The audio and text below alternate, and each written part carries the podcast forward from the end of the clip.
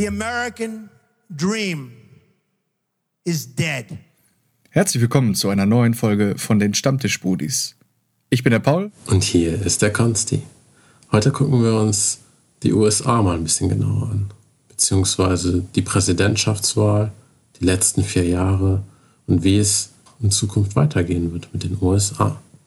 Wir schauen uns zentrale Ereignisse und auch Begriffe der Präsidentschaft Donald Trumps an woran ich da einfach immer denke, das sind so Sachen wie der Handelskrieg zwischen USA und China, Alliierte, die es so gar nicht mehr gibt zwischen den USA und Europa, aber auch Rassenunruhen, Black Lives Matter, sicherlich eine Situation wie der Rassismus in den USA, der allgegenwärtig ist, der aber auch durch Donald Trump deutlich nochmal verschärft wurde. Ein Präsident, der sich hinter ja, man muss es sagen, rechtsradikale Gruppen gestellt hat, statt hinter seiner eigenen Bevölkerung. Und natürlich das ganz große Thema Corona. Eine Krise, in der die USA schon mehr Opfer zu beklagen hat als im Zweiten Weltkrieg. Nur um die ganzen Ausmaße des Versagens von Donald Trump im Gesundheitswesen einfach aufzuzeigen. Aber auch Begriffe wie der Trumpismus, wie es mit den USA weitergeht, auch ohne Trump. Er wird eine zentrale Figur bleiben. Eine Figur, die schwierig sein wird für einen Joe Biden. Ein Präsident, der erstmal mit dem Schaden, den Donald Trump in allen gesellschaftlichen und politischen Bereichen angerichtet hat, erstmal zu kämpfen hat. Das wird eine sehr schwere Präsidentschaft für Joe Biden.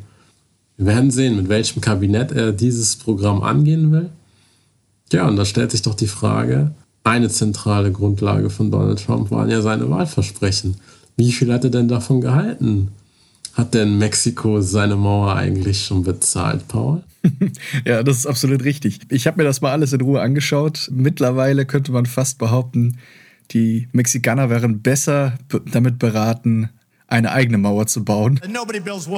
Me, Und die Amerikaner dafür zahlen zu lassen, bei dem ganzen Chaos, was da drüben passiert. Es gibt eine Watchdog-Institution, die nennt sich PolitiFact in den USA die bemüht sich bei jeder Regierung, nicht jetzt nur explizit bei Trump, sondern bei jeder Regierung der USA darum, Fakten zu checken und eben auch Wahlversprechen zu überprüfen. Wurden die eingehalten? Äh, gab es dort Kompromisse oder sind die komplett gebrochen worden? Das habe ich mir einmal angeschaut. Das ist für jeden öffentlich einsehbar. Und da ist es zum Beispiel so, dass die Regierung Trump gerade einmal ein Viertel aller Versprechen eingehalten hat, ein weiteres Viertel, da sind die zu Kompromissen hingerissen worden. Und bei mehr als der Mehrheit haben sie ihre Versprechen gebrochen. Zum Vergleich, die Obama-Regierung, also die Vorgängerregierung, bei der war das eher umgekehrt. Die hat ungefähr die Hälfte ihrer Versprechen eingehalten. Ein Viertel Kompromisse ist sie eingegangen und ein Viertel wurde gebrochen. Was heißt das jetzt im Endeffekt? Wenn wir uns die Regierung Trump einmal anschauen, fangen wir vielleicht einmal an mit den Dingen, die eingehalten worden sind größter Erfolg im Prinzip für die Regierung war es, drei Richter am Supreme Court zu installieren. Das heißt, die republikanische Mehrheit, die Konservativen, haben sich für die nächsten 10 bis 50 Jahre eine absolute Mehrheit gesichert, wenn es darum geht, entscheidende Gesetze für das Land auf allen Ebenen dementsprechend durchzudrücken. Man muss dazu sagen, diese Richter werden auf Lebzeit ernannt und Trump war so klug und hat sehr junge Richter eben ähm, auf diese Position gehievt. Das ist auf jeden Fall ein riesiger Erfolg für die Konservativen gewesen. Dann hat er einen Tax-Deal für Firmen und Superreiche durchgedrückt.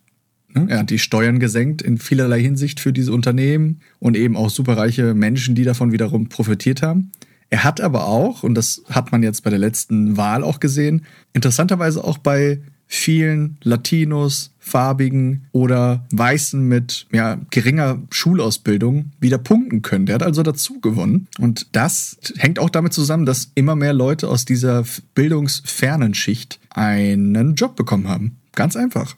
Die Arbeitslosenquote ist unter diesen bildungsfernen Schichten seit dem Amtsantritt von Trump 2016 auf 2019 um, ich sag mal, ungefähr 2% gefallen. Und das haben die nicht vergessen. Das haben die ihm dementsprechend auch hochgehalten. Er hat versprochen, die Truppen zurückzuholen. Er hat die Soldaten weitestgehend alle zurückgeholt. Er hat Handelsdeals neu ausgehandelt mit Japan, mit Kanada, Mexiko. Er hat den riesigen Handelskrieg mit äh, China gestartet, den er auch versprochen hat. Dann hat er Israel im Nahen Osten mit einigen arabischen Ländern befrieden können. Das ist auch eine außenpolitische Errungenschaft. Aber er hat eben auch Kompromisse äh, eingehen müssen. Zum Beispiel, wenn es darum ging, kriminelle Ausländer auszuweisen oder allgemein illegale Einwanderer aus dem Land zu schmeißen. Und da hat er es geschafft, von den 10 Millionen Illegalen eine relativ kleine Anzahl nur rauszuschmeißen oder zu deportieren.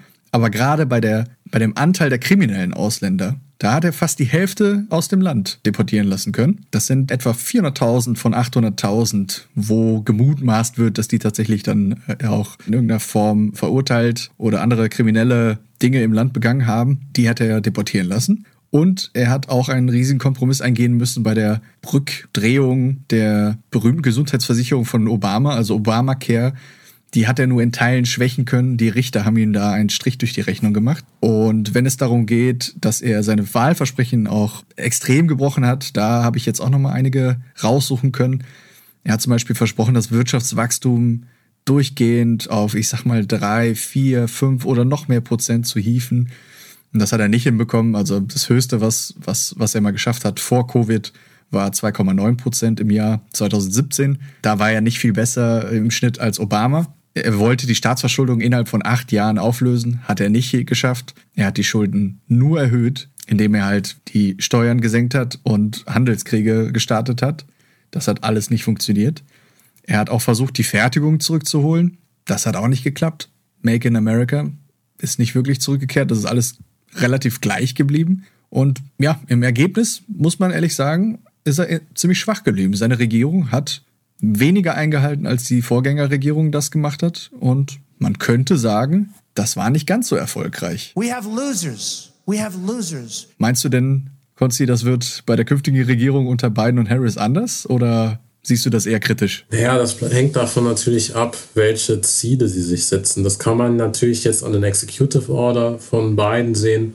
Biden hat ja jetzt schon direkt eingeleitet, dass man zum Pariser Klimaabkommen zurückkehrt. Er hat auch dafür gesorgt, dass ja wichtige Punkte auch von Trumps Versprechen, wie du eingangs angesprochen hast, mit der Mauer zu Mexiko, die wurde ausgesetzt. Es ist jetzt auch möglich, dass wieder Einwanderer quasi in die USA kommen. Die USA hat angekündigt, Mexiko zu unterstützen.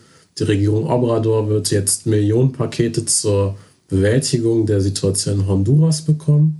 Das heißt, wir werden hier eine andere Politik sehen in Bezug auf innenpolitische Bereiche, aber auch in der Außenpolitik.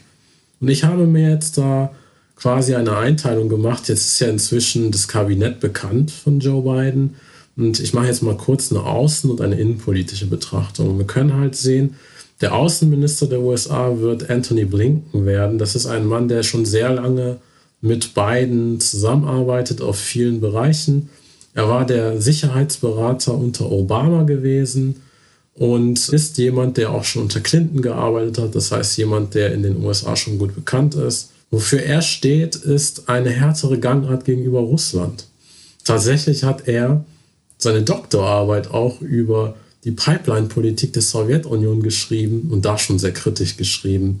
Da kann man schon von ausgehen, der wird eine ganz andere Gangart haben als noch unter der Trump-Regierung. Was wir auch sehen können, ist, dass mit dem Sicherheitsberater Sullivan wiederum ein Mann dabei ist, der eher für einen Dialog da ist unter der beiden Regierung.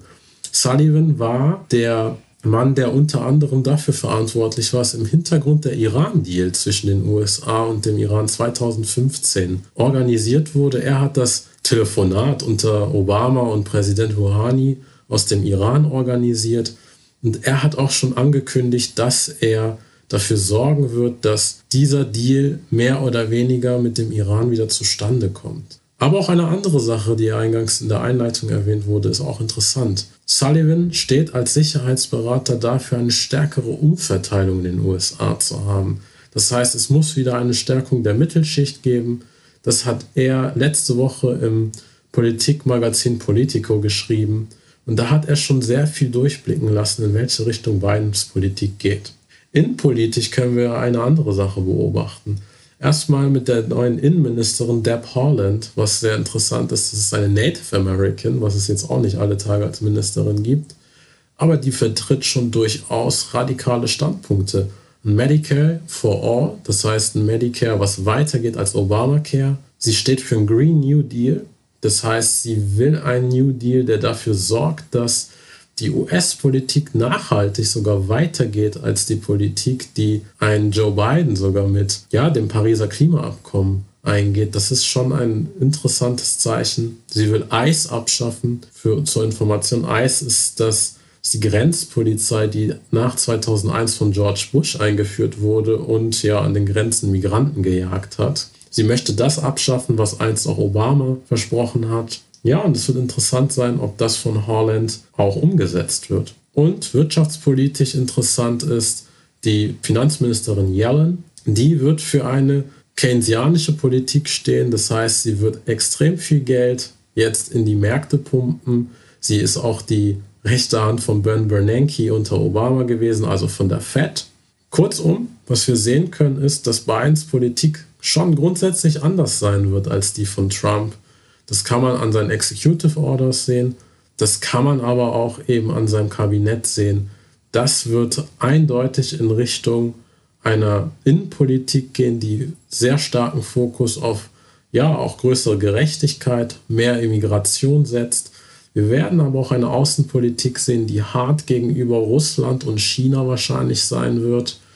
Aber solche Schlachten wie jetzt mit Kuba oder dem Iran, wie sie unter Trump da waren, werden wahrscheinlich in dem Maße nicht unter beiden vorhanden sein.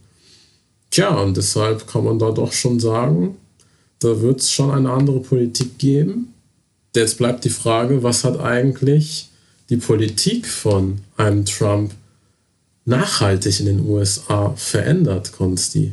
Tja, das, das, ist, eine ganz gute Frage. Also gerade zuletzt mit der Kapitolstimmung hat man ja auch gesehen, dass ein Trump die neuen Rechten motiviert hat mit Lügen und völligem Chaos und Gewalt äh, in die Mitte der Gesellschaft zu drängen. Und das wird sicherlich auch noch ein ganz wichtiger Punkt für die Regierung von Biden und Harris sein, dass sie dort jetzt äh, innenpolitisch aufräumen, innenpolitische Terroristen und Neonazis wieder ein bisschen das, das Fürchten lehren. Also da wird die künftige Regierung auf jeden Fall noch einiges zu tun haben. Das, das wird nicht einfach. Auch das Angebot von Biden an das andere Lager, sich dazu versöhnen, ist zwar nett gemeint, aber wenn die anderen nicht auf Versöhnung aus sind, tja, wird man sehen, was daraus wird. Letztlich ist die Wirtschaft zwar gewachsen, auch unter Trump und alle anderen Regierungen davor auch insgesamt, aber es ist immer ungerechter geworden und das Land ist insgesamt verschuldeter denn je. Das heißt, das geht auf jeden Fall zu Lasten der künftigen Generation. Insgesamt steht Amerika schlechter da als jemals zuvor. Global hat das Image komplett gelitten. Die sind gesellschaftlich untereinander zerstritten. Man spricht ja auch häufig von den Divided States of America. Kulturell war das auch keine riesige Leistung. Aber es könnte natürlich auch uns äh, Europäer dazu verhelfen, dass wir da ein bisschen mehr Individualität eben auch irgendwo gewinnen. Das hat ja zumindest nicht dazu geführt, dass wir uns heillos zerstritten über Bord geworfen haben und gesagt haben, Amerika ist nicht mehr da, rette sich wer kann. Das ist zum Glück nicht passiert. Aber die vier Jahre Trump haben eben auch gezeigt, dass Demokratie sehr anfällig ist, aber auch wehrhaft. Und ich finde, das ist vielleicht auch so ein Schlüsselelement, was wir daraus ziehen können als Lehre. Populisten taugen einfach nicht an der Macht. Und jetzt gilt es halt zu sehen, wird Trump impeached nachträglich? Warum? Dann könnten die Demokraten zum Beispiel verhindern, dass er in vier Jahren nochmal antritt. Das könnten die Republikaner vielleicht auch gut finden. Allerdings könnte das auch zu einer Spaltung der Partei führen. Also noch mehr gewalttätiger Diskurs und Auseinanderdriften der Gesellschaft könnten daraus zur Folge sein. Aber insgesamt hoffen wir auf jeden Fall, dass Sexismus und Rassismus und all der Hass jetzt zumindest in irgendeiner Form wieder gesellschaftlich geächtet werden. Und ich würde sagen, das könnte man nicht nur drüben verstärkt in den Fokus rücken, sondern auch hier, oder? Was meinst du, Konzi? Auf jeden Fall, denn Alltagsrassismus ist ja leider nicht nur ein Thema in den USA. Das ist ja auch ein Thema für uns hier in Deutschland in jeder Einwanderungsgesellschaft. Und da muss man das auch klar benennen. Nichts anderes sind wir ja auch hier. Und da können wir ja beide ein Lied von singen. Das heißt, wir sind ja beide auch ja, Migrantenkinder. Wir kommen durch äh, Immigration ins Land, sind zwar beide hier geboren, aber auch das schützt nicht vor Alltagsrassismus. Und da werden wir auf jeden Fall in der nächsten Folge drauf eingehen. Was macht es mit uns und Also wir würden auch, uns auch super freuen, wenn unsere Zuhörer was da einschicken bezüglich diesem Thema. Das ist einfach ein Thema, was uns alle anspricht. Bleibt uns treu und dann sehen wir uns nächste Woche, äh, in zwei Wochen. und wir sind die Stammtisch-Budis. Bis dann. Ciao, ciao. America is back, ready to lead the world, not retreat from it. Once again, sit at the head of the table, ready to confront our adversaries and not reject our allies, ready to stand up for our values.